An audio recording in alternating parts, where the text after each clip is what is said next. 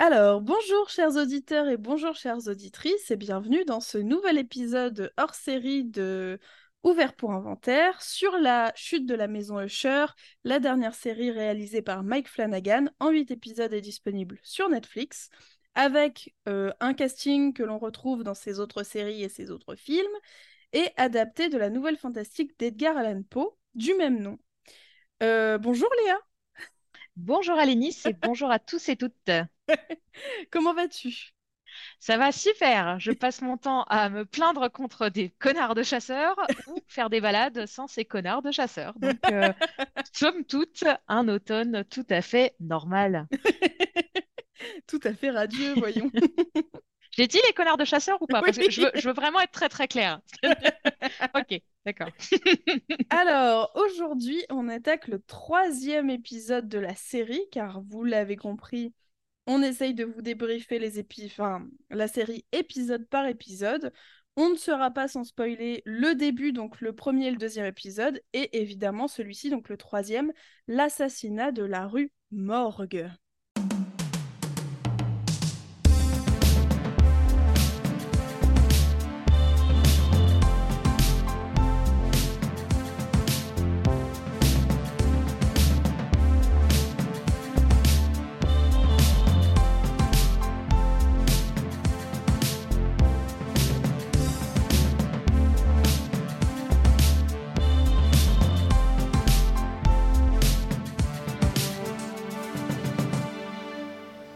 Ça sert à ça, euh, à apprendre à vivre, à apprendre à faire un lit. Euh, la- L'assassinat de la rue Morgue, il me semble qu'il y avait eu une, une- une histoire de morgue déjà dans l'épisode 2 ou l'épisode 1. Et il me Mhm. semble que c'était Camille qui en avait parlé à ses assistants, si je dis pas de bêtises. Ouais.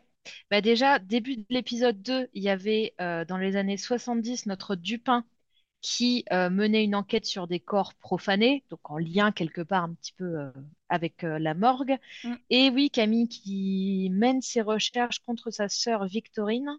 C'est. Victorine, hein Oui. Mhm. Avec là encore la comment dire elle espionne sa sœur parce qu'elle se doute qu'il y a un trafic des, des chimpanzés qu'elle fait importer pour mener ses expériences scientifiques et qui disparaissent mystérieusement. Donc euh, là encore, euh, il y avait cette histoire de morgue et de corps qui disparaissent du jour au lendemain. Ouais, ouais, ouais. Euh, avant de commencer euh, à, hum, comment dire, euh, à vous parler un petit peu du début de l'épisode, moi je, je vais quand même signaler que c'est pour l'instant pas mon épisode préféré. Ah Et non, ah ouais, bah je pense qu'on va on va pouvoir revenir un petit peu dessus. Et je suis un peu triste parce que ça me le fait de temps en temps, ça me le fait pas avec toutes ces séries, mais il y a quelques séries où j'ai un peu ce ventre mou, tu sais, euh, dans les séries de Mike Flanagan, où parfois tu as Ouais, peut-être un, deux ou trois épisodes qui sont un peu plus déceptifs que les autres. Et souvent ouais, ça reprend en force après, mais là j'ai un peu l'impression d'être dans ce ventre mou, moi, pour euh, cet épisode-là. Ouais, plus, même euh, sensation. Et je pense que euh, peut-être qu'on va avoir des points communs sur pourquoi ça nous déçoit un peu. Donc, euh, on va vous en, Probablement. on va vous en parler rapidement. Alors, ce début d'épisode, on entend des bruits de singes et on a la silhouette de Pym, donc Arthur Pym, l'avocat de la Mm. famille, qui vient euh, faire le ménage, entre gros guillemets, après la sauterie de Prospero qui s'est terminée, on se souvient, en bain de d'acide, enfin, en En douche d'acide. En soupe. Ah En soupe. Pardon. En bouillon, si tu préfères. Il y a des Ah morceaux. C'est encore pire. Oui, c'est vrai. Donc, euh, donc voilà, il arrive. Euh, évidemment, il a euh, les bonnes relations pour pouvoir passer. Et, et donc, les policiers le laissent entrer, alors que normalement, personne n'a le droit d'entrer sur les scènes de, la scène de l'accident.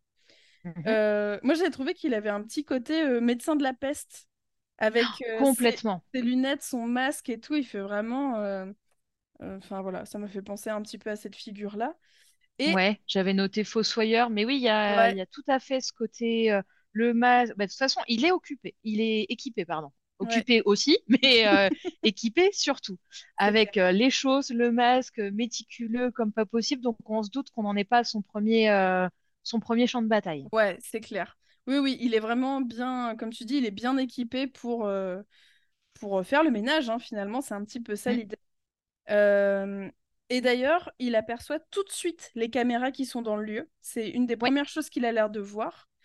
Euh, et il trouve Prospero, enfin, en tout cas, il arrive à supposer très vite que c'est Prospero, puisque c'est le seul personnage avec un masque encore sur le visage, un masque qui n'a pas fondu.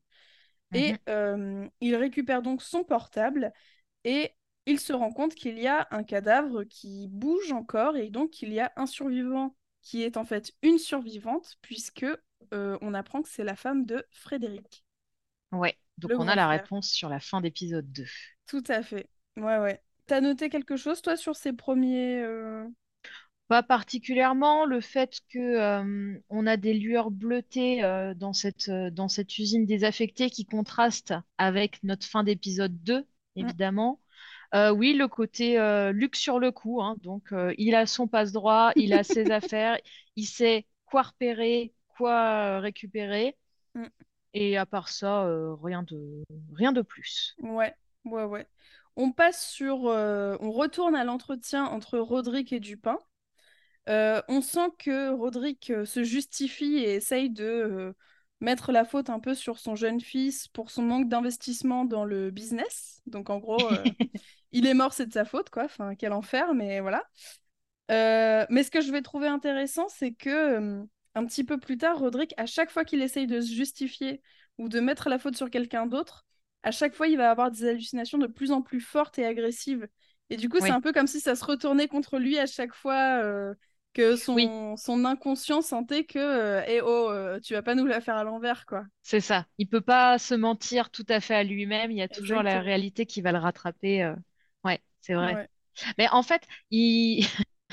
Mais cela- je suis assez d'accord avec Rodrigue, hein, c'est-à-dire qu'il nous explique que bah oui, c'était des produits Fortunato très acides, qu'ils n'avaient pas les droits, ils voulaient s'en débarrasser, ils savaient pas comment, donc ils ont laissé traîner ce- cette affaire. Mais on peut être honnête cinq minutes, pourquoi est-ce qu'il n'a pas vérifié ce con avant de lancer? Enfin, c'est tout clair. de même. Je veux dire, Bah, il y a deux, ouais. deux bidons euh, un peu chelous dans une usine désaffectée. Tu vérifies tes produits avant de lancer ton orgie. Mais il Mm, l'a pas fait. Bien sûr. Malheureusement pour lui et pour euh, les 78 morts euh, qui sont euh, décomptés par Pym. Mais oui, oui, effectivement, bah, c'est son côté euh, un peu euh, sûr de lui, un peu euh, monarque en fait à Prospero, quoi. Il a Oui, oui, oui, que c'était la tête rien ne peut brûlée, hein. l'atteindre, ouais, c'est ça. Mm. Donc, euh, Littéralement. brûlée. Oui, c'est vrai. Mais par contre, Dupin euh, évoque un problème dans cet accident malencontreux, c'est que tout le staff est parti juste Mm. avant l'accident. Et euh, je crois que c'est pas tout de suite, c'est un petit peu plus tard, mais ils vont dire que justement, ils ont juste le souvenir d'une femme qui leur demande de partir et ils le font, Ouais. mais ils n'ont pas d'autres souvenirs que ça, quoi. Donc, euh, donc voilà. Mm. J'ai pas noté grand-chose, moi, sur l'entretien. Non. Après, on a euh, Roderick, Madeleine et euh, l'avocat qui se retrouvent devant une télé 4K de 8 écrans Oui. De euh, Prospero, euh, donc euh, cramé, hein, mort, cadavre de Prospero. Et la première chose qui leur vient en tête, c'est le problème de comment on va l'annoncer dans les médias. Ouais, bien sûr. Bah oui, parce qu'encore une fois, ça risque de tâcher un peu la famille qui est en Ouais, plein procès. oui, ça les arrange pas. tout à fait. Ça les arrange pas et euh, on va voir un petit peu après qu'il y a un des personnages qui va trouver une solution qui va plutôt leur convenir. Mhm. Euh, donc là, c'est un petit peu la réunion de crise dans l'hôpital. Euh, la mort de, de, de Perry, donc de Prospero, finalement, tout le monde s'en fout un peu. Il est jamais Oui. vraiment question de mince, il est mort, quoi. Donc, Il y a euh, bon. Napoléon qui fait, qui fait la référence en disant euh, les Ouais, gars, on vient de le perdre quand même. ouais, Mais c'est tout de suite mis au banc de la société, ouais, entre guillemets. c'est clair. Donc, on a une, euh, une réunion de crise familiale à l'aube, un petit peu présidée par euh, Madeleine. Mhm. Euh, et du coup, comment elle s'appelle? Camille, justement, va proposer de mettre en scène leur deuil dans les Ouais. médias euh, parce qu'elle dit que la sympathie du public, c'est ce qui leur manque depuis des années et que là, c'est le bon moment pour euh, vraiment euh, faire tout ce qu'il faut pour recueillir un petit peu cette sympathie et rendre la famille plus humaine, finalement. Ouais. Et c'est marrant que ce soit justement en mettant en scène toutes ces choses qu'ils veulent passer pour des gens normaux, quoi. Ouais, ouais, ouais, tout à fait. Mais elle veut en plus récupérer l'affaire en... dans sa globalité parce qu'au départ, Roderick dit non, faut pas que ce soit Camille qui traite ça avec euh, ses chaînes d'infos. Sauf que Camille lance un peu sa campagne et il explique si c'est justement moi qui dois reprendre tout ça pour le tourner à notre avantage. Mm, mm. Et c'est intéressant parce qu'elle parle des mécanismes qui sont utilisés hein, dans, dans la vie de tous les jours, on le sait, avec le côté ah bah tiens Prospero ça va devenir notre euh, notre héritier déchu, le héros américain euh, fauché dans sa jeunesse et elle veut faire le parallèle avec JFK Mm. tout de suite. Donc euh, voilà, la bonne petite tactique, C'est clair. Ouais, ouais, c'est manipulation des médias, tout ça, sympathique. C'est machiavélique en plus parce qu'elle dit euh, Ah, vous vous souvenez euh, quand il a fait euh, cette œuvre de charité ou quand il a emmené son ami en désintox, ça n'a jamais eu lieu, mais tant qu'on le dira, ce sera la vérité, quoi. On fera, on fera en sorte de redorer en fait son image Ouais. euh, Et apparemment, ils ont même une filiale réservée à des œuvres de Ouais. charité. Le bonus annuel où ils mettent allez, à 5 à 6 sur, euh, sur des ONG. Bah tiens, on va utiliser ça pour dire que techniquement, c'était un donateur, Exactement. Ah mais ouais, qu'il était discret. Mm, mm, Ce qui va totalement à l'encontre de la personnalité de Prospero. Hein. Et complètement. ils veulent l'ériger en héros humble euh, et, euh, et très secret, alors qu'en fait, ce mec-là, c'était la décadence absolue. Tout à fait. C'était complètement l'inverse. Ah oui, oui, non, mais, mais bon. Euh, donc il y a le problème de euh, il faut cacher que cette fête a été organisée par Prospero. Ouais. Et il faut cacher aussi que Morella Usher, donc la femme de Frédéric, y a assisté et a survécu et Ouais. n'a plus de peau. Voilà. Faut un sacré alibi quand même. hein. Et donc c'est pour ça qu'elle veut euh, qu'elle veut manigancer tout ça, euh, comment dire, sans passer par euh, d'autres intermédiaires qu'elle-même, parce que si on part du principe qu'effectivement c'est un accident et que Prospero n'est pas fautif, et ben pourquoi euh, quelqu'un d'autre en parlerait au lieu de sa famille, quoi? Enfin, donc, Ouais, donc voilà, j'ai trouvé son petit monologue de d'arguments là assez assez chouette à Camille. Oui. Ça, ça montre à quel point elle hein. est, ouais, elle est redoutable. Elle est d'une froideur euh, abyssale, mais elle est vraiment euh, Mm. pragmatique, quoi. Oui, mais intelligente. Ouais, ouais, ouais, complètement. The clever one. C'est ça. En même Euh, temps, vu la famille qui se tape. Ouais, c'est clair. Euh, Roderick accuse, euh, enfin, dans les couloirs de l'hôpital, donc Roderick le père accuse Frédéric euh, de, de cet euh, accident, en fait. Il lui dit que c'est de sa faute, qu'il aurait dû euh, se débrouiller pour faire démonter le- l'usine.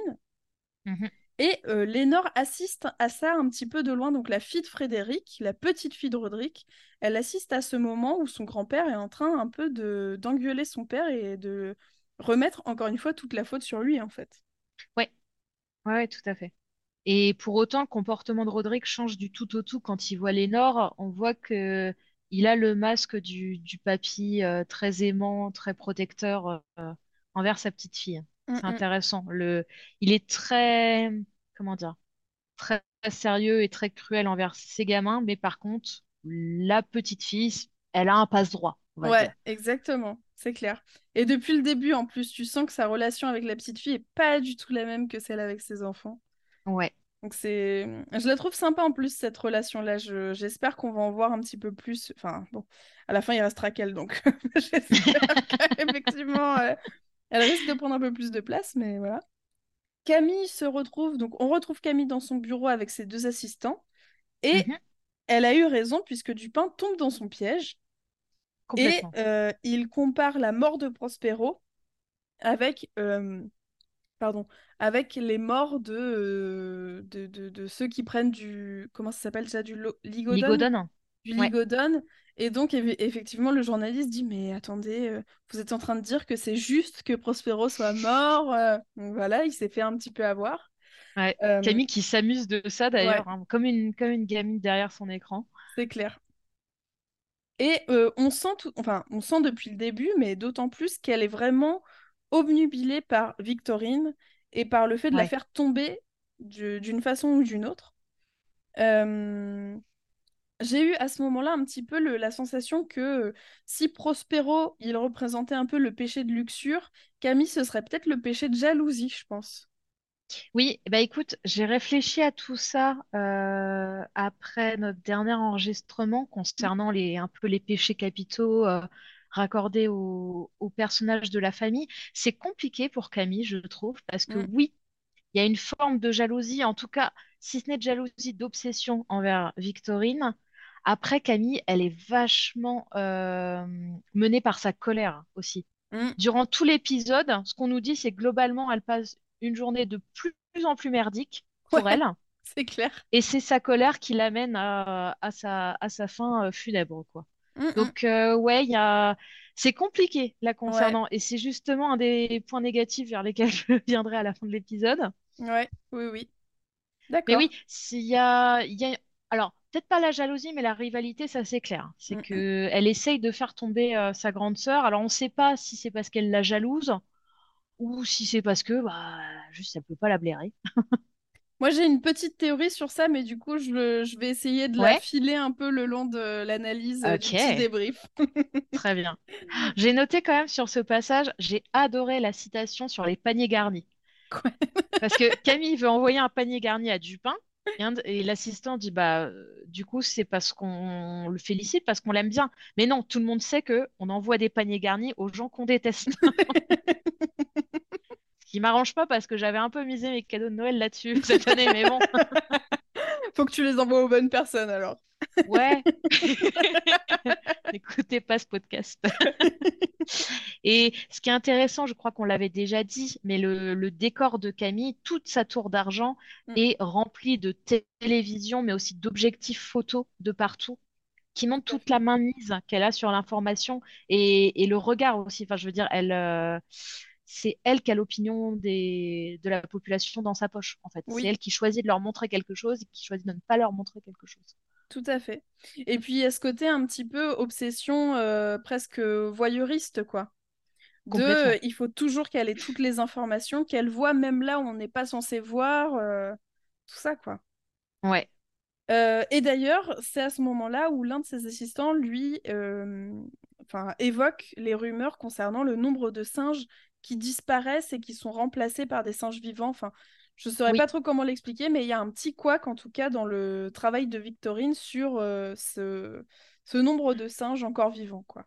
Oui, en fait, dès qu'elle perd un singe euh, du fait de sa, de son expérience scientifique, elle va Mhm. en rechercher un, elle lui fait une, euh, comment dire, une incision qu'elle recoue, mais elle ne remet pas l'objet en, en lui-même, ce qui fait qu'on a l'impression que le singe se remet euh, de l'expérience scientifique, alors que techniquement, il n'a pas cette sorte de peacemaker euh, qui Ouais, lui est, euh, qui lui est apposé. ouais.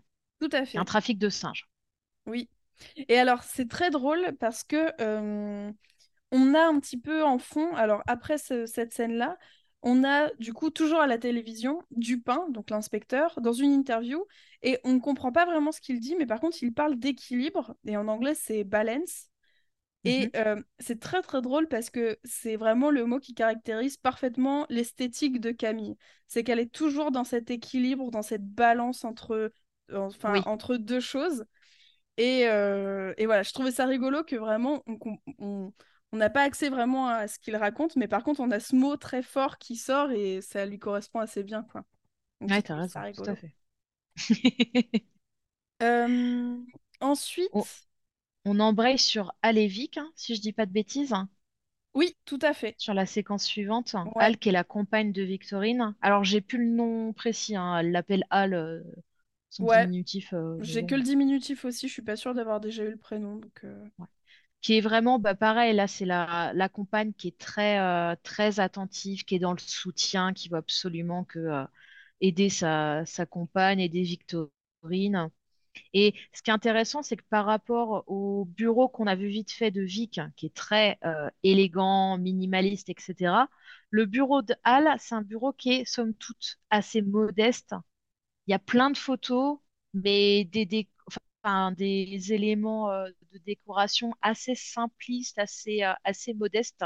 Oui, Donc on voit qu'il y a un écart de, de richesse entre les deux. Enfin, si on caricature, bah, Vic, c'est la nana pétée de thunes et Al, elle vient plutôt de la classe moyenne. euh, elle s'est oui, élevée par elle-même, quoi. tout à Elle fait. n'a Et pas un puis, héritage euh, derrière. ouais, et puis on a aussi les dessins d'enfants, on a vraiment tout le côté Oui, un peu euh, Mère Teresa dont il sera question un peu plus tard dans l'épisode, mais euh, le côté euh, bonne personne, quoi. Enfin, ouais, vraiment. euh, tout à fait. Qui, qui est assez populaire et qui s'intéresse vraiment au bien-être de ses patients. Tandis que Vic, si je dis pas de bêtises, il n'y a pas de photos du tout dans son bureau. Que ce soit des dessins, des des photos de sa famille ou de patients, etc. On a Je ne accès au pas. bureau de Vic à un moment? On le voit dans l'épisode 2, si je ne dis pas de bêtises. C'est montré brièvement. Ouais, Il ressemble à un décor orange avec euh, quelques étagères, mais rien de, rien de d'accord. Ah, je t'avoue, j'en ai plus un souvenir euh, exact, donc euh, je, je pourrais pas trop rebondir là-dessus, mais ça m'étonne pas trop. Après, on la voit aussi chez elle et euh, Ouais, on voit qu'elle a pas de problème d'argent, mais évidemment, c'est une usher, donc oui. ok. Et on a donc Vic qui rentre dans Verna. Ouais, Alors là, sacré boulot de maquillage ou de non-maquillage pour rendre Carla Gugino ordinaire. c'est clair. Bravo les effets spéciaux, on y croirait presque. Et donc Verna ici se fait passer pour une femme aux antécédents cardiaques. Mm, En tout Oui, cas, elle a des, des soucis de santé, elle arrive avec euh, ses documents, elle est perdue, échevelée, triste, etc. euh, désespérée, ce qui en fait la victime idéale pour Vic, bien sûr. bien sûr. Enfin, au départ, Vic propose de lui prendre son dossier puisque donc c'est une patiente, enfin c'est censé être une patiente de Hal, sa compagne. Elle lui dit, je vais prendre votre dossier, je m'en occupe. Sauf qu'évidemment, euh, Vic étant menée par son hubris, elle épluche quand même le dossier et elle se rend compte que cette Verna ferait un nouveau sujet d'expérience tout à fait fascinant et pertinent. Tout à fait. Et là encore, il y a ce, ce côté proposition quelque part de Verna, puisqu'elle laisse le choix, Mm, mm, là aussi à Vic. Enfin, oui, elle se, elle se montre et en- il y a une interférence, certes, pour autant, elle lui donne le dossier en disant mettez ça sur la table. Euh, c'est Vic qui fait le choix d'étudier le dossier et de se dire ah tiens, curiosité, envie, fascination, je vais lancer le Ouais. projet. Oui, c'est un peu à chaque fois la. Enfin, là, en, en tout cas, c'est un peu la tentation, mais comme c'était la tentation quand, quand elle était sur le toit de l'usine désaffectée, près Ouais, des, justement, des deux, euh, comment on appelle ça? Le citerne. Oui, des deux citernes, voilà, c'est vraiment un peu la tentation, mais euh, voilà, il n'y a pas euh, une, for- une forme de... J'ai pas le Elle mot. impose rien, elle laisse un libre exactement. arbitre à, à ses futures victimes. Complètement. Ouais, ouais, c'est vrai que c'est rigolo de la voir. euh, On, on- on la voit beaucoup plus, Verna, euh, sous différents aspects, là, dans cet épisode, je trouve. Ça y est, Oui, ça, co- elle commence vraiment à mettre un peu des petites graines partout. On va voir ça. complètement.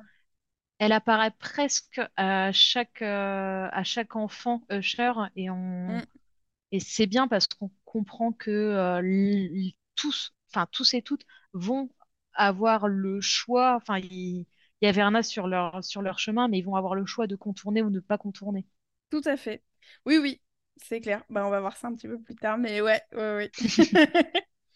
Ensuite, on se retrouve avec donc Napoléon qui est chez lui en train de jouer à Red Dead Redemption, un Oui, jeu où euh, le plus intéressant, c'est quand même de se balader dans des beaux paysages avec un cheval, on va pas se mentir, mais bref. Guillaume approuve. Et euh, il semble tout à fait absent. Il n'entend pas vraiment ce qui est autour de lui au début. Il est un peu, euh, il est à fond dans son jeu, quoi. Et on comprend aussi qu'il est, euh, enfin, qu'il a pris de la drogue et donc très Mm, certainement ça altère un petit peu euh, sa perception des choses. Et euh, on se rend compte que Camille est là. Camille est chez lui. mm. euh, et qu'elle l'engueule un peu parce que elle, elle est en train de faire son planning pour que tous les enfants Usher passent dans les médias, etc., etc. Et Ouais. c'est très rigolo parce que au moment où on voit Camille et on, le, on a un plan à nouveau sur Napoléon, il y a vraiment une lumière, une lumière pardon, très grise sur lui. Bah oui. Ouais. donc euh, voilà, c'est, je trouve ça marrant que la, la couleur de Camille se, se diffuse sur son frère à ce moment-là. J'ai trouvé ça joli. Voilà, Ouais, tout à fait. Bah, de montrer l'influence qu'elle veut avoir sur, euh, sur les membres de sa famille, d'autant Ouais. plus sur cette période de crise, hein, où elle complètement. essaye de tout chapeauter, et puis bon, bah, elle est face à, face à ses frères et sœurs, quoi. Donc ça ne ça marche pas. C'est clair. Bien essayé. Euh, Et c'est intéressant parce que moi, j'ai trouvé que Camille, elle a une sorte de moment de réalisation quand elle a mangé son space cake avec, euh, avec son demi-frère, où elle évoque que les Ushers, techniquement, ne créent rien, hum, en hum. fait. Et Oui, par rapport à tout le discours qu'on a eu sur les Ushers, doivent changer le monde, euh, ils ont plein d'idées, ils ont apporté plein de choses au monde, elle nous dit, mais non, on n'a rien apporté. En fait, on a su bien s'entourer, ouais. on avait les fonds Mm. pour lancer quelque chose, mais il n'y a rien euh, qui émane vraiment d'eux. C'est pas leur création, c'est c'est juste des relations et des comment dire des alliances financières qui ont permis quelque chose. Ouais, Mais euh, elle dit à son frère, mais te te mens pas, toi, t'es une sorte de Gatsby de la Xbox. Mais c'est juste, j'aime la citation. Oui, moi c'est un épisode à citation, hein, euh, cet épisode. Et euh, elle, elle a une vision assez réaliste et pessimiste de ses frères et sœurs et de même de la famille en, en règle générale. Et ça, ça me l'a rendu sympathique. Oui, je suis assez d'accord. c'est le seul moment où elle se pose un peu et elle réfléchit à la situation. Jusqu'à présent, elle est toujours dans les réactions. C'est, ben, en fait, elle est à l'image de ces médias. Il faut que ça aille vite. Il faut qu'on traite Oui, vite la chose. Et on prend pas le temps de réfléchir. On réagit à la chose, mais on ne, on, ouais, on réfléchit pas à- vraiment sur le, sur le fond. Et là, ben, droguée et posée dans le canapé, elle réfléchit Ouais. à la situation. Elle se rend Et compte, mais oh, on sert à rien, quoi. en plus, on sent aussi que elle est un peu, tu, on la sent à bout de, Ouais, de justement de cette euh, position de réaction, de cette posture en réaction à chaque fois à quelque chose. Elle a du mal à finir ses phrases, elle est vraiment beaucoup plus lente. Elle a tous, euh, comme tu disais, tu vois, toute cette, euh, cette réflexion sur le fait qu'en fait, ils sont jamais dans la création, mais plutôt dans l'accompagnement ou dans la production ou dans le Mm. fait de pouvoir apporter de l'argent, comme tu l'as dit. Et elle, elle a du mal à trouver sa place. Et c'est une des premières fois où elle le dit aussi, euh, oui. qu'elle comprend pas ce qu'elle fout là, quoi. Elle a l'impression que son père l'a mise là et que euh, elle est un Ah peu euh, c'était bien ça. quoi. Enfin, c'est... Ouais, Ouais, ouais, j'adore ce passage. Et ouais, euh, elle est dans une pièce remplie de miroirs ou de brume ou quelque chose comme ça. ouais, De... ouais. Ouais, j'ai beaucoup aimé aussi. C'est super... euh, C'est un peu énigmatique, mais c'est super joliment dit, je trouve. Et Mm. euh, aussi, il y a deux autres choses qui, moi, personnellement, m'ont bien intéressée dans cette scène-là. C'est que On a donc trois personnages, on a Napoléon, Camille et le fiancé de Napoléon, enfin le fiancé, le compagnon de Napoléon, et ils Ouais, sont toujours tous les trois dans trois plans différents. Ils sont jamais dans un même plan ensemble, alors qu'ils sont assis sur le même canapé, mais euh, tu- je trouve que ça marque vachement leur solitude à chacun, tu vois, d'être vraiment Ouais, filmés à chaque fois dans un plan unique pour ouais, chaque personnage. Donc voilà, j'ai trouvé ça chouette. Et on apprend aussi que euh, les enfants Usher, pour les bâtards, donc ceux qui sont nés après euh, Tamerlan et Frédéric, ils ont Mhm, rencontré The Old Man, donc euh, Roderick Usher, Napoléon à 18 ans, Camille à mhm. 20 ans et Perry à 16 ans. Ouais, Donc ils n'ont pas grandi vraiment avec euh, cet entourage et euh, dans cette famille-là. ouais, d'où la démarcation. Tout à fait. Ouais, ouais.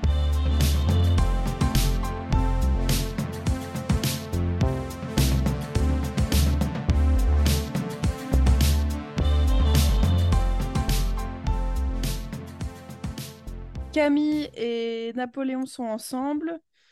Euh, on apprend que les enfants rencontrent leur père beaucoup plus tard que ce qu'on pouvait s'imaginer, Mm. donc à 16, 18 et 20 ans pour Camille. Ouais, Euh, via le test de paternité, j'imagine. oui, voilà, c'est ça. Oui, c'est vrai qu'il il nous en parlait dans le deuxième épisode, euh, Prospero, euh, Mm. effectivement.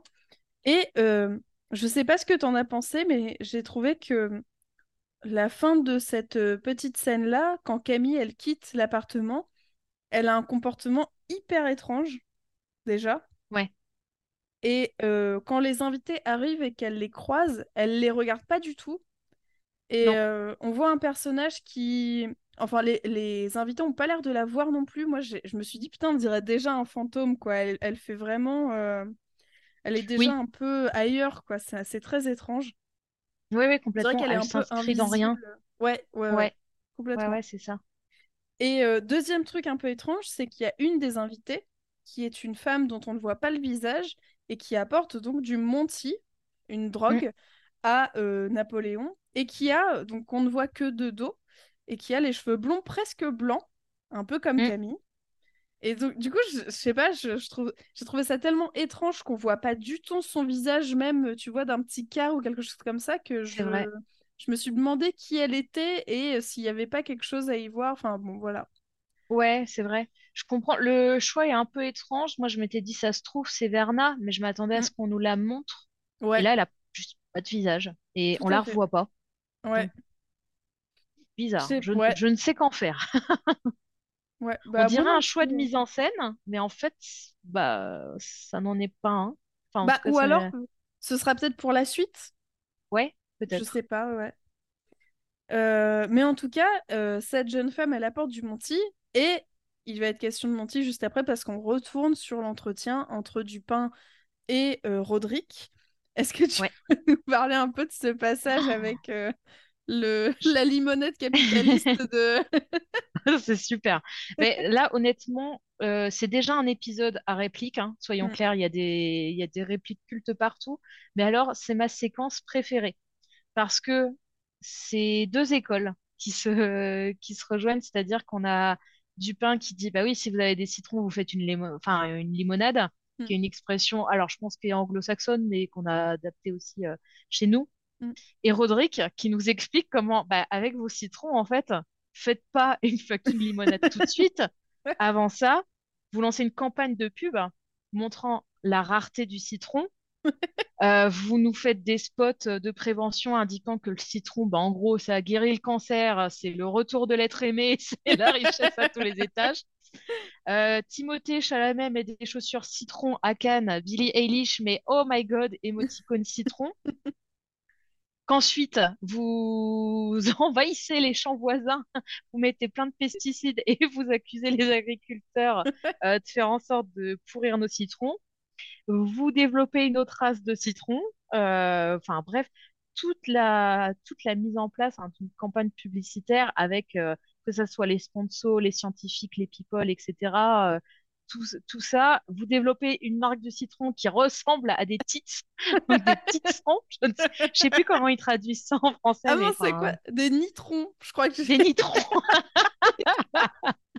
Alors le fait de le dire à voix haute, ça prend tout C'est terrible.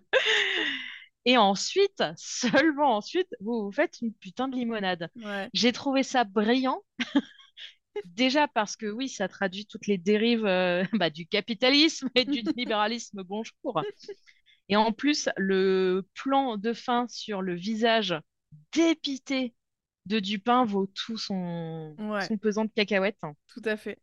Ce qui est intéressant en plus, c'est qu'on a vraiment un plan fixe sur Roderick qui nous récite tout ça. Mm. Déjà, performance d'acteur, génial. Euh, et ça ajoute de la pesanteur à son discours aussi. Le Ouais. fait que il, il est devant notre écran, c'est à la limite, il nous parle pas et qu'il nous explique pas quelles sont les dérives Avec sa euh, voix grave, qu'est-ce qu'il a une belle voix en plus. euh. Oui, J'ai eu un petit bug de Netflix et à un moment j'ai repris euh, quelques secondes en français. Franchement, ça vaut vraiment le coup de l'écouter en VO parce qu'il il a, il a vraiment une très très belle voix, l'acteur qui joue euh, Roderick. ouais, complètement. Ah ouais, tout à fait. Et ce qui est intéressant, c'est qu'à à la fin de son discours, Roderick se, se- enfin, se redécale dans son fauteuil et on voit que, euh, y a des mains qui sont accrochées à ses épaules. Et en fait, je crois que c'est en contre-plongée qu'on voit Camille hein, qui a les mains sur l'épaule de son père, Mm, mm. comme si là encore, il y avait ce côté, euh, non, c'est moi qui contrôle, euh, c'est, Ouais. moi le contrôle tout ça, la main mise. Donc bon, bah ça, on comprend que chaque fantôme hante le paternel Mm. et qu'en plus, les symptômes de démence euh, s'aggravent chez Roderick. Jusqu'à Oui, présent, il voyait, maintenant, on a presque l'impression qu'il sent physiquement, ouais, euh, enfin, il sent dans son corps quelque chose se tramer. tout à fait. Oui, oui, je suis complètement d'accord avec toi. Et comme je le disais au début, plus il se justifie et plus il se montre bah, odieux comme il l'a fait avec son discours sur les citrons capitalistes, là. Et Les citrons capitalistes. la limonade capitaliste. Et plus ces hallucinations sont fortes et sont intenses. On, on a d'ailleurs, pour le coup, et je crois peut-être pour la première fois, un jumpscare avec le visage défiguré de Camille qui apparaît devant Oui. Roderick. Et, euh, et c'est marrant parce que jusqu'à présent, et t'en parlais beaucoup, toi, Léa, que à chaque fois, Flanagan, jusqu'à présent, il évite un peu les jumpscares. On voit les silhouettes, c'est euh, apporté avec beaucoup de finesse. Et là, on sent que euh, comme il s'enfonce un peu, pas dans son mensonge, mais dans son côté euh, cupide et, Mm. et, et de repousser la faute à chaque fois sur quelqu'un d'autre, Oui. et bah ça, ça devient de plus en plus violent à ses yeux, quoi, cette, Oui. ce retour de bâton. Ouais, c'est ça. Là, tu vois, il y a du sens à ce jumpscare. C'est qu'effectivement, bah, plus il entre dans la paranoïa, plus la démence s'exacerbe, et donc, plus, bah oui, il faut qu'il y ait un effet de peur. Et voilà, c'est un jumpscare, certes, mais ça a du sens. C'est Complètement. pas juste, tiens, je sais pas quoi foutre. Bon, bah allez, je vais mettre un jumpscare. Ouais. Merci, Ouais. Silent Hill 2, qui nous fait un jumpscare sur un fucking toaster, hein, pour, euh, pour rappel, là. Ah, saloperie. Parenthèse close. si tu veux, à la fin, on fera une liste des trucs qui t'énervent aujourd'hui. Donc, on a Les Chasseurs en number one, Silent Hill 2 en number two. Je sais ce qu'il faut, mais je sais pas si l'épisode sera assez long. J'ai beaucoup de colère en moi, vous savez. Et alors, après donc cet entretien avec euh, Dupin et Roderick, on retourne à un flashback des années 70-80. Donc, Ouais. on se souvient que Roderick avait proposé le Ligodon à son boss, qui euh, Mhm. était le président de... Oui, tout à fait. Le président de Fortunato euh, Pharmaceutique. Mhm. Et euh, le Ligodon eh ben, a été commercialisé, mais sans lui. Ouais, Rufus a gagné la propriété intellectuelle, on Ouais. pourrait dire ça comme ça, de, de Ligodon, effectivement. Tout à fait. De Et- Rustre. Ouais, ouais, ouais. C'est, c'est une scène. Alors, vraiment, on est sur l'épisode euh, où il y a beaucoup de discours, c'est assez verbeux et c'est ce qu'on retrouve aussi dans d'autres séries de Mike Flanagan. Et effectivement, je pense que soit on accroche, soit on n'accroche pas du tout. Moi, je sais que Ouais. j'accroche beaucoup. Moi aussi. Donc, euh, sur moi, ça marche, mais je comprends que ça puisse être un peu. euh, Enfin, que ça puisse en repousser un petit peu certains, quoi. Parce que là, par exemple, ça fait euh, deux scènes d'affilée, deux scènes où on a quand même des gros discours de personnages. euh, Donc, Oui. bon, voilà. Qui nous énonce des vérités, alors euh, où on est plus ou moins, euh, plus ou moins Mhm. éveillé là-dessus, mais c'est vrai que c'est des discours assez pompeux. Faut pas que ça devienne une habitude sur les autres épisodes, quoi. Ouais, ouais, ouais, c'est clair. Et encore sur. euh, C'est peut-être aussi un peu l'accumulation parce que Mm. autant, euh, tu vois, pour euh, la réécoute de l'épisode, le... le topo de Rodrigue sur les citrons, je l'ai réécouté avec plaisir. Autant, j'avoue, euh, Rufus, euh, bon, je savais un peu ce qu'il était, ce qu'il racontait, j'ai accéléré un peu, tu vois. Mais par contre, j'ai trouvé que euh, donc Rufus explique à Roderick que effectivement il n'est pas il n'a pas la propriété in- intellectuelle du, du Ligodon, donc qu'il lui doit rien en fait. Mm. Il a juste donné l'idée, mais c'est tout. Euh, il lui propose de l'argent et une promotion. Ouais. Et on sent même au niveau de... des mouvements de caméra que petit à petit, on a euh, Rufus qui arrive au- un peu au-dessus de Roderick et on le voit un petit peu en... Alors, on a un point de vue de euh, Roderick qui voit donc le boss en contre-plongée et on a Ouais. euh, le point de vue de Rufus sur euh, Roderick en plongée et donc on voit aussi cet ascendant même dans l'image de l'un sur l'autre par rapport au discours. Plus il énonce son discours, plus Ouais, Roderick il comprend... apparaît grand. Ouais, voilà, c'est ça. Ouais, ouais, tout à fait. comprend qu'il n'a pas d'autre choix que d'accepter, quoi. Ouais, ça j'ai bien aimé parce que il a un discours sur la lutte pour le pouvoir. Mm. Euh, c'est un discours. Moi, j'aime quand même beaucoup son discours. hein. Je l'ai écouté pa- pareil deux fois, Mm. mais je trouve qu'il est efficace parce qu'il est vraiment. Enfin, c'est un c'est un requin Mm, concrètement, et, et il énonce ses vérités comme ça avec des phrases euh, terrifiantes. Et, et effectivement, tu as, il semble presque géant à la fin de son discours. hein par à rapport à, à Roderick qui est, qui est tout diminué. Et bah, là encore, il y a une grande vibe euh, Mad Men qui est Mm. assez, assez efficace dans son traitement, je trouve. C'est clair. Ouais, ouais. Et on retrouve euh, l'intimité de Roderick. Enfin, je sais Mm. pas si, si tu avais quelque chose à ajouter sur cet échange entre... euh, Non, non, Ok. tu l'as dit très bien. On retrouve du coup, on retourne pardon dans l'appartement de Roderick avec euh, sa femme euh, Annabelle Lee et sa sœur Madeleine. Et on a donc Annabelle Lee qui est avec un des enfants dans les bras, plutôt dans la cuisine, mais qui voit de loin Roderick et Madeleine en train de discuter. Et. Madeleine, elle rappelle à Roderick l'histoire des euh, Mol- Muldoon, je crois, qui Ouais. était une des familles qui euh, les a accueillis quand ils étaient orphelins, quand leur mère est morte. Et elle rappelle que lui, il était plutôt fonceur, qui voulait les, les dénoncer parce qu'apparemment, enfin, parce que les enfants n'étaient pas bien traités. Et que elle, elle a décidé plutôt de la jouer stratège pour pouvoir euh, plus Ouais. facilement les balancer aux services sociaux après. Et alors, vraiment, cette actrice qui joue Madeleine, je la trouve sublime. Et Mm. je trouve qu'elle joue très très bien. Enfin, elle incarne un Oui. truc euh, vraiment très fort. Mais encore une fois, je l'ai déjà dit pour l'épisode précédent, j'adore ce personnage.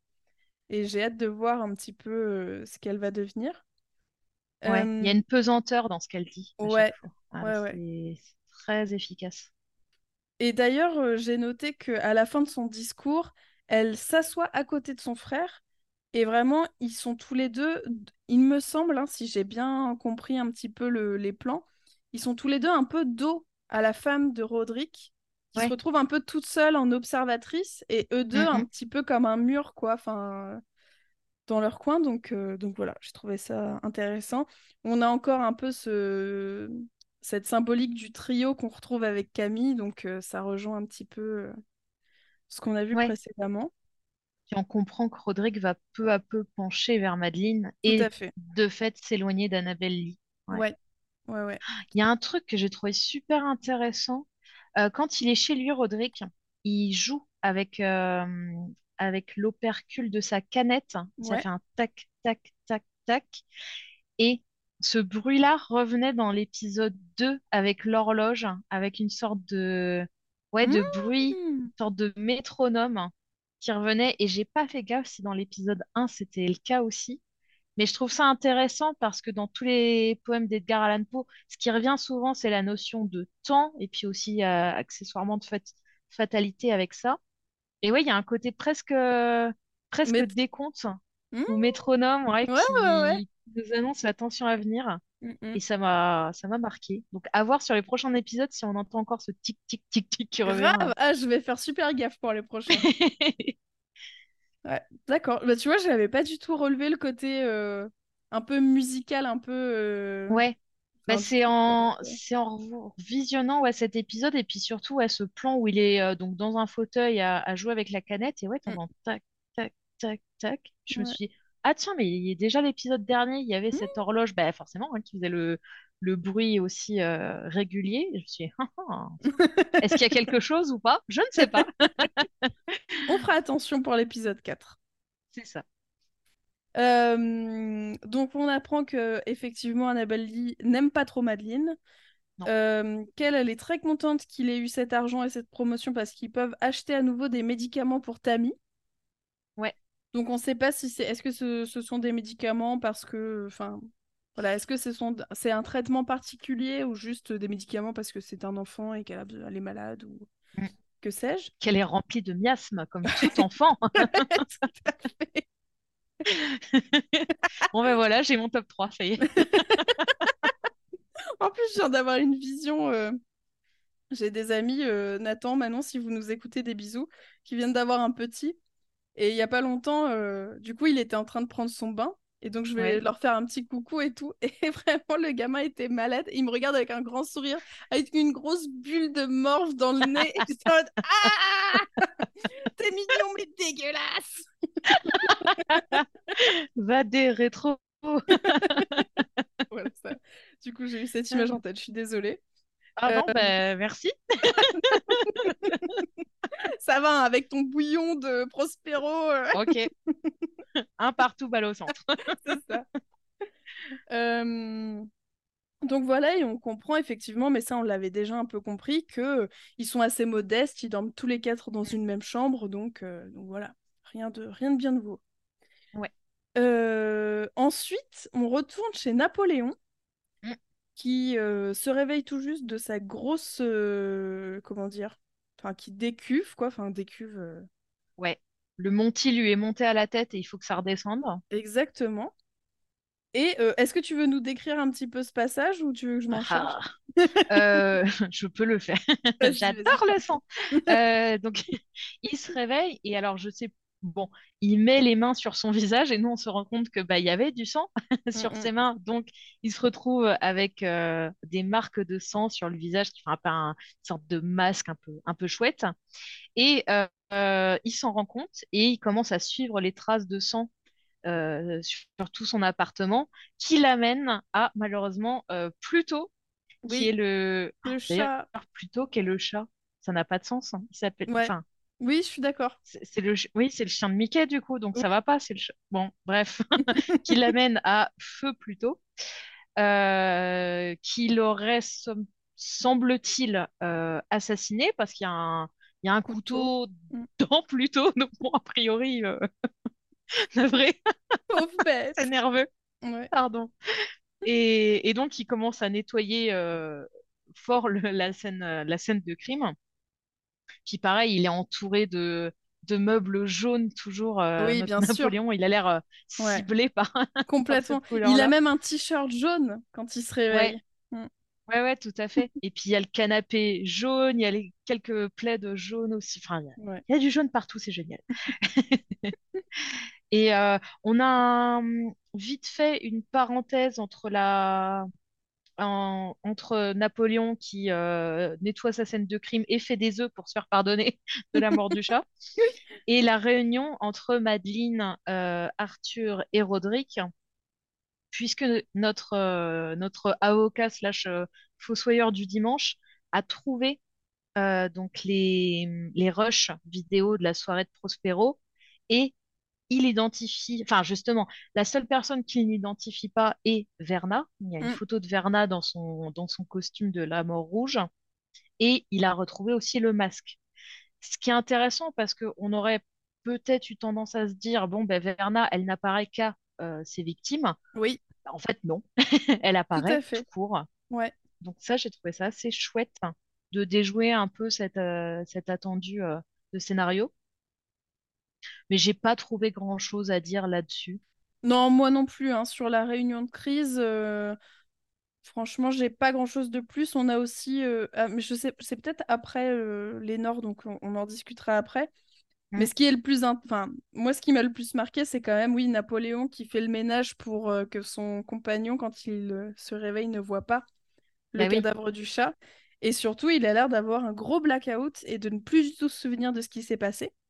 Ouais, Donc, il essaye un petit peu de savoir, euh, ah, mais comment j'étais hier, j'étais pas trop bizarre. euh. Voilà. Et ce que que j'ai je me trouvé suis pas aussi, trop amusée avec les animaux. ouais, c'est ça.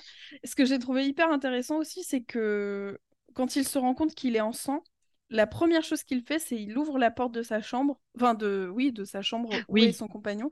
Et du coup, je me suis dit, en fait, le premier truc qu'il a eu à l'esprit, c'est punaise, j'ai peut-être tué mon mec. Enfin, moi, en tout cas, je l'ai un peu perçu comme ouais, ça, c'est vrai. Ouais, ouais, complètement. Euh, donc voilà. Et euh, j'ai trouvé cette scène, dé- décide... j'ai noté décidément, ils aiment les œufs dans cette famille parce que Prospero mangeait Oui, des œufs crus euh, dans vrai. l'épisode précédent, donc voilà. Et Ah oui, mais les œufs, c'est jaune. Donc du coup, ah, ah c'est vrai, raccord avec Napoléon, il ne peut manger que du jaune, en fait. tout à fait. C'est son truc. C'est les menus à couleur, tu sais. Ouais, c'est ça. Sauf que lui, c'est toujours éternellement le jeudi, quoi. Et, euh, et aussi, donc évidemment, il change son t-shirt jaune recouvert de sang pour un t-shirt gris. Parce qu'on est toujours Mhm. sur euh, l'idée de... Inspiration Camille. Voilà, tout à fait. Mm. Euh, voilà, c'est tout ce que j'ai noté, moi, pour euh, le, le petit déjeuner de Napoléon. La même. Ok. Ensuite, on a Lénore qui va voir sa mère qui est en train d'enlever ses bandages frénétiquement. Mm. C'est assez glauque hein, comme, euh, comme scène. Chouïa. Ouais. Et donc, qui voit sa mère euh, qui, qui a plus de peau sur le visage, enfin, qui est vraiment grande brûlée, quoi. Donc, euh, Mm. voilà. Et euh, un petit peu après, on a Victorine qui appelle justement la fameuse patiente, enfin Verna qui se fait passer pour la patiente parfaite, parfaite pardon, le, le cobaye parfait. Mm. Et je sais pas trop quoi en tirer pour le moment, mais j'ai trouvé qu'il y avait un plan en angle dans sa maison qui était un peu particulier. Un peu en... pas en split screen, mais on a vraiment un peu une moitié d'image avec elle et l'autre moitié qui montre un peu ses... les fenêtres de sa... de sa maison. Enfin, voilà, je sais pas trop quoi en penser Ouais. de ce, ce plan-là, je t'avoue. euh, Je sais pas Ouais, trop quoi en dire. Je sais pas non plus. Il y a un côté un peu distordu, peut-être, dans la façon dont, Ouais. dont elle est, dont elle est filmée. Je sais pas si c'est pour euh, accentuer le fait qu'elle, on comprend qu'elle fait le mauvais choix, puisqu'elle appelle Verna. Mm. Elle dit, Eh, mais vous seriez le sujet parfait pour mes expériences. Euh, pour un nouveau traitement tout à fait, euh, tout à fait novateur avec très peu d'effets secondaires. Donc il y a peut-être cette, ouais, cette façon d'accentuer le, euh, le basculement de, de Vic qui bah, voilà, Ouais. franchit le, franchit le cap. Tout à fait. Qui, qui choisit le pas grand-chose à noter là-dessus. Non, Ouais. ouais, moi non plus. Et on retourne enfin voir Camille, j'ai envie de dire. Ouais. Et on comprend mieux le rapport qu'elle a avec ses deux assistants, puisque euh, elle dit qu'elle a eu passé une journée pourrie et que donc elle veut qu'il la rejoigne dans son lit, tout simplement. Euh, mais malheureusement, elle se fait, entre guillemets, larguer par ses deux assistants qui sont tombés amoureux l'un de l'autre et Oui. ne veulent plus euh, être c- ses, enfin, leur euh, partenaire sexuel. Hmm. On comprend que c'est pas tout à fait euh, consenti, que c'est euh, comment dire. Pardon, j'ai pris plein de notes et du coup j'essaye de me relire en même temps réfléchir à ce que je dis, donc c'est un peu compliqué. On comprend, pardon, qu'elle qu'elle leur a fait signer un contrat de confidentialité dans lequel ils acceptent de faire part... enfin, d'être des partenaires sexuels en plus que des, ex- des, des assistants au travail. Ouais. Euh, donc voilà, elle est bien bien chelou quand même, Camille. Moi, Et- j'ai trouvé ça intér- Pardon. Non, non, vas-y, je t'en prie. J'ai trouvé ça intéressant, cette idée de contrat, parce que ça me rappelle beaucoup les discours à la Weinstein ou autres euh, producteurs euh, véreux ou réalisateurs véreux. Ouais. On pense à vous. Sur le c'est dans le contrat, euh, j'ai des demandes très très spécifiques, je Mm. vous l'ai dit dès le départ. Tu vois, tout, cette, tout cet argument des de violeurs de euh, non, mais tu comprends, moi je dois créer, mais ça doit être euh, dans la douleur et euh, je Mm, demande des choses extrêmes, mais parce que on produit quelque chose qui nous dépasse. Et j'ai trouvé ça très très intéressant et très glaçant, hein, ce, tout ce discours-là. Tout à fait. Oui, oui. Et oui, oui, je suis complètement d'accord avec toi. Et aussi, alors, juste petite anecdote, mais j'ai noté qu'il y a une petite cage près du lit. Je ne sais pas à quoi sert cette petite cage, mais Oh mon Dieu. vous regarderez l'épisode, elle est bien là. Et euh, je reviens un petit peu sur ma théorie de la jalousie. Parce que euh, on se rend compte que dans son appartement, tout est à chaque fois en trois. C'est-à-dire qu'à chaque fois, il y a trois tableaux au mur. Dans ses rapports sexuels, elle a besoin d'être, euh, enfin, qu'il y ait trois personnes. Et euh, elle se fait rejeter encore une fois par ses deux assistants qui la laissent de côté. À chaque fois, c'est un Ah peu comme si elle était vraiment mise de côté. Et mon intuition, c'est qu'elle déteste Victorine aussi pour ça. Parce que Ouais. dans les, euh, dans les enfants bâtards de Roderick Usher, il y a Prospero, Napoléon, euh, Camille et Victorine. Et en fait, ils auraient été trois et elle aurait été la fille un peu au centre si Victorine Ouais. n'avait pas été là. Du coup, j'ai toujours l'impression Ah, qu'elle génial. se sent un peu mise de côté et que elle, ce qu'elle veut, c'est un truc un peu circulaire, un peu un triptyque, quoi, qui fonctionne. Ouais. Et, et voilà. Du coup, euh, d'où mon idée de jalousie pour euh, qui correspondrait bien à Camille, quoi. D'accord. Ah ouais, très bien. J'ai adoré ce passage personnellement. Vraiment. Ouais. euh, quand Déjà elle parce que enfin, je- oui. Ben oui, puis c'est vraiment l'enfant qui est vexé quoi. Mode, ah ouais, vous vous aimez, ah ouais, vous avez. En fait, ça m'a rappelé, ben, tu vois, euh, c'est terrible, souvenir d'enfance où t'as envie d'avoir des copines, d'avoir un, un trio, mais ça marche jamais. Il y en a toujours une qui se sent rejetée. C'est ça, hein. C'est la et Camille, je pense. hein. Ouais, complètement. Et j'ai beaucoup aimé quand elle se lance sur le lit, qu'elle fait l'étoile de mer. C'est clair. en mode, je ne bougerai pas. C'est Ouais. à vous de faire tout le travail. Complètement. Mais ouais, c'est vrai, elle, euh, t'as raison, elle s'identifie dans des, dans des rapports en triangle à chaque Ouais, fois. ouais, ouais. Donc, euh, donc voilà, c'est un peu. euh, J'ai trouvé ce- cette, euh, cette scène hyper intéressante. Et Mm, en fait, à la fois, enfin, comment dire, à la fois tu la trouves repoussante dans sa façon de penser les choses, et à la fois elle a un côté très touchant dans ce côté très enfantin de vivre les choses. De dire, ah Oui, bah super les amoureux, bah dégagez quoi. Vraiment, comme un enfant quoi.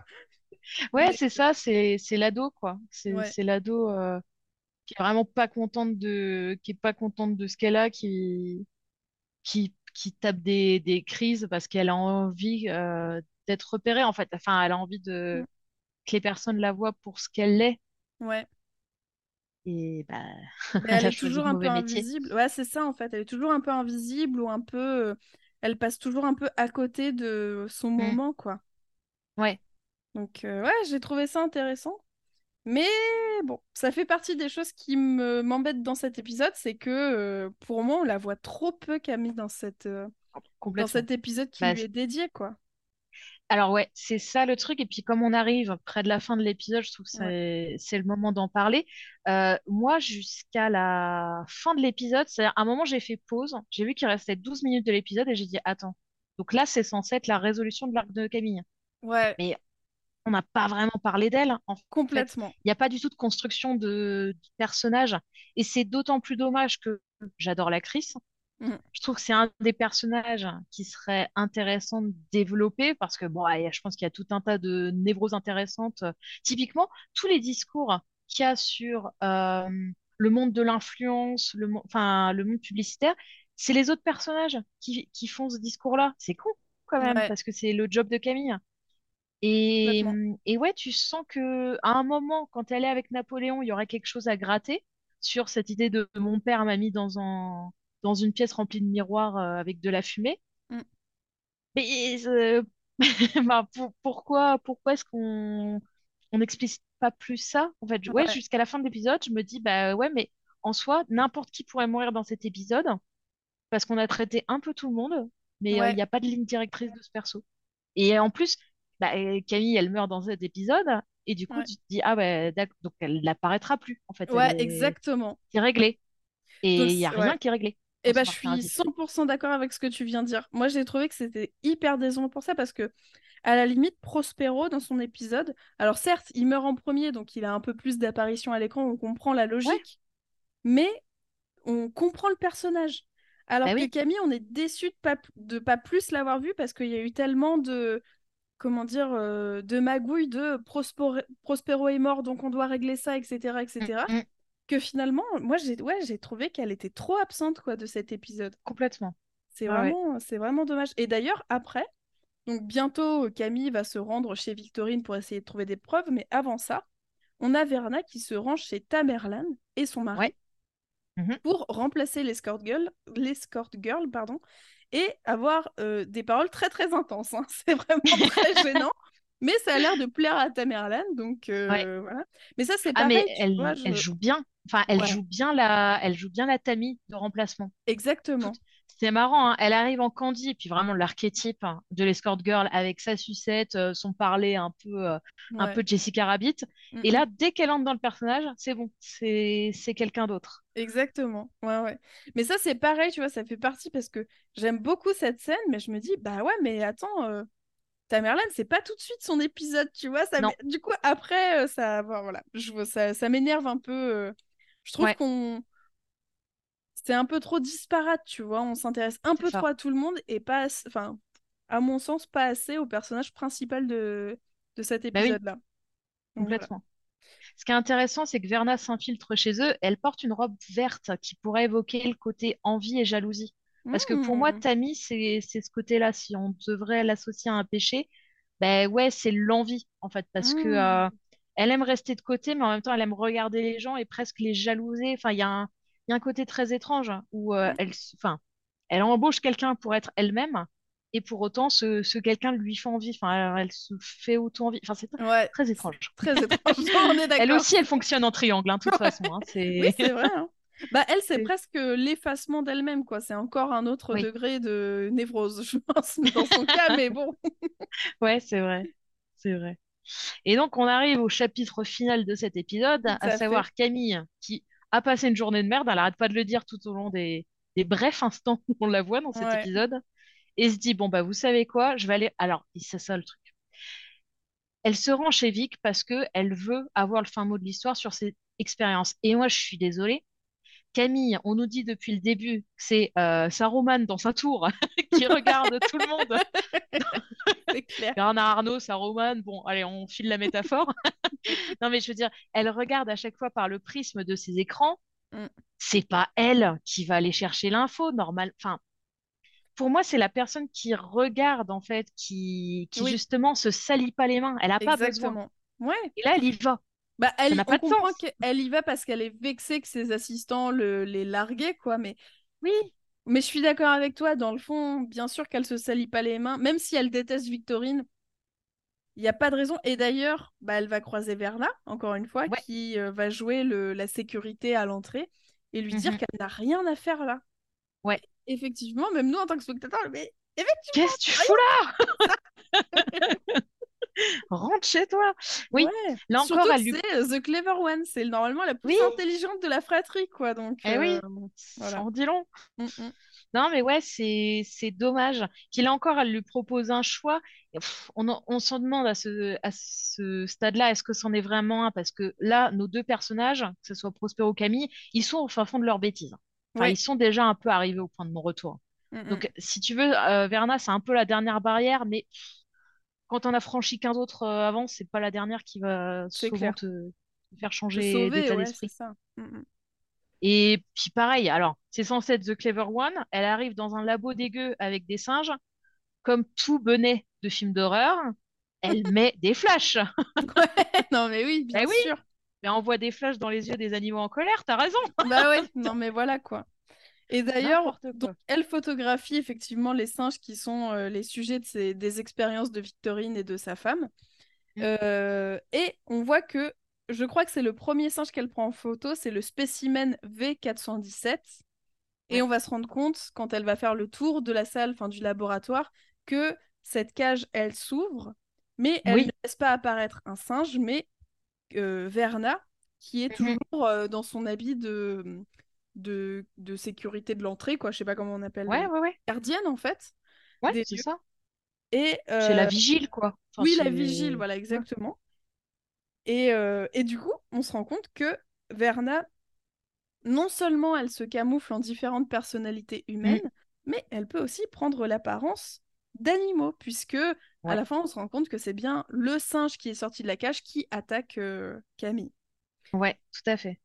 Et j'aime bien parce que dans le pre- enfin non, pardon, dans le deuxième épisode comme celui-ci, le troisième, Mm. quand elle fait son, son discours, elle a souvent le visage en clair-obscur. Tu vois Mm. une partie de son visage, mais pas tout. Et tu vois à peine ses expressions sur le visage, ce qui, ce qui accentue le côté mystérieux. Et puis là, ici, il y a vraiment un côté hybride. Elle a une démarche simiesque. Euh, elle finit même par euh, pousser des, des cris, enfin des bruits de singes. euh, et euh, ouais, tu sens une métamorphose euh, qui apparaît Ouais. peu à peu. Ça, j'ai trouvé ça très très bien. C'est clair. Il y a un discours sur la cruauté animale, sur le- tous les discours, euh, enfin les tests faits sur les animaux, évidemment, donc euh, qui Ouais. c'est pas bien, c'est tout ça. Et ce qui était chouette là sur cette fin d'épisode, c'est que sa tension elle monte parce que plus Verna parle, plus on entend le bruit des singes en fond. Et il y a un- enfin ouais, il y a des, des bruits, une cacophonie euh, totale. Mm, mm. Et d'un seul coup, silence. Et t'as euh, t'as Camille qui dit eh, eh, merde, en gros tu m'as eu. Et Ouais. puis là, puis mort brutale hein, pour le coup Camille. euh, autant elle est Ouais, pas beaucoup apparu cet épisode, autant la vache, ils ont pas foiré sa mort. hein. c'est clair. Parce que t'as des éclaboussures de sang partout. Mm. Puis oui, tu comprends qu'elle a été lacérée, déchiquetée par, Complètement. par le singe. Enfin bon, c'est- pas Jojo. Non, c'est pas Jojo, c'est clair. Et Verna aussi, euh, elle, euh, elle évoque l'idée, et ça. Alors, pardon, je, je suis un peu euh, monomaniaque, mais ça revient un peu sur l'idée de jalousie aussi, que pourquoi elle, dé- elle déteste Vic? Très certainement parce qu'en fait, les deux sont aussi méchantes l'une que l'autre, mais que Vic le cache beaucoup plus facilement. par euh, sa profession et par euh, l'image qu'elle renvoie. Quoi. Donc j'ai trouvé ça intéressant aussi comme discours euh, de fin. Ouais. Et, et on a une nouvelle information sur Verna, c'est que elle lui dit qu'elle aurait pu mourir calmement dans son sommeil, mais qu'elle a décidé de venir. Mais Ouais. qu'il n'y a rien de personnel. Mais du coup, en fait, elle n'aurait pas pu éviter la mort. Juste, elle aurait pu éviter cette mort euh, Oui. cruelle, quoi, cette mort tragique. euh, Ouais, et bien sûr. voilà. Ouais, ouais, complètement. Bah, ce qui rappelle un peu ce côté, oui, on a l'impression que c'est l'ange de la mort, hein, un peu, Mm. qui vient les, qui vient les voir. Donc, effectivement, Camille serait morte parce que euh, être humain normalement constitué, mais euh, on nous fait comprendre qu'elle aurait pu mourir vieille, euh, tranquille dans son Ah, sommeil. tu Et l'as là, compris comme ça, toi? ah ouais, moi, je... ah non, elle fait, ah, ah, ah. Ah, moi, je l'ai entendu comme tu t'aurais pu mourir cette nuit dans ton sommeil, Ah ouais, mais comme tu es venu, bah, tu vas avoir une mort atroce par un singe, tu vois. Ah. Mais du coup, t'as peut-être raison. Je sais, je suis pas sûre Ah de bah moi. je sais pas du coup. Ah c'est génial. Bon bah comme quoi il y a des trucs à sauver dans cet épisode. Non mais ah ouais intéressant. Oui moi j'avais ce côté euh, parce que ouais l'archétype de euh, je meurs tranquillement euh, vieille femme ridée dans mon sommeil. Mais peut-être pas. Mmh. Peut-être qu'effectivement elle lui disait euh, t'aurais pu avoir une mort tranquille dans ton plumard cette nuit. Ok. Bah écoute, je réécouterai pour le prochain enregistrement pour voir un petit peu euh, si euh, effectivement tu as un peu le choix entre les deux interprétations ou si c'est un peu plus clair parce que Mm. là, pour- tout de suite, je va. saurais pas dire. ouais. Ouais moi non plus. Et euh, donc, à la toute fin de cet épisode, on a un plan sur le cadavre de Mm. Camille qui s'est fait déchiqueter, comme on l'a dit, et sur le sourire du singe maléfique. Ah là là. Et horrible, hein. Ouais, c'est vraiment le. Pour moi, c'est le passage dans le film Nope, tu sais, avec le singe Bah, qui pète les plombs et. C'est euh, ce que j'allais te dire. Ça m'a fait le même, même niveau de trauma en mode Ah mon Dieu, quand il me fait peur. Il y avait les araignées dans Enemy, maintenant il y a les singes dans, euh, dans Flanagan et, Ouais, euh, et Jordan Peele, quoi. ouais, Ah, terrible.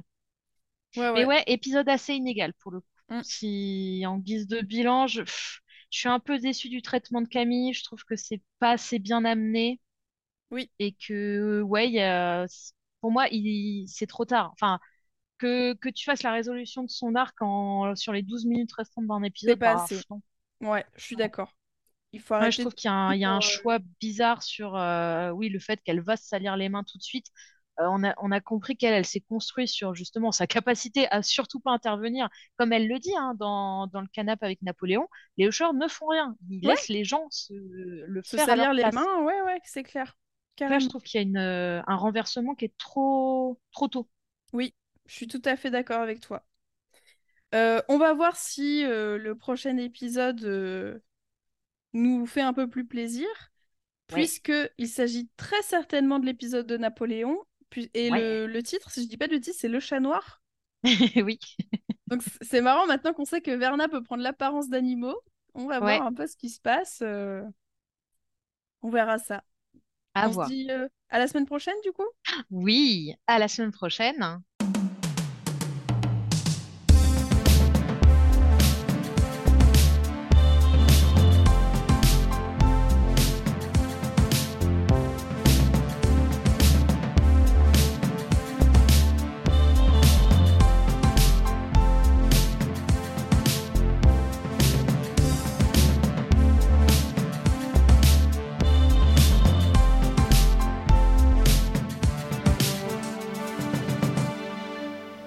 Les films, ça sert à ça, euh, à apprendre à vivre, à apprendre à faire un lit.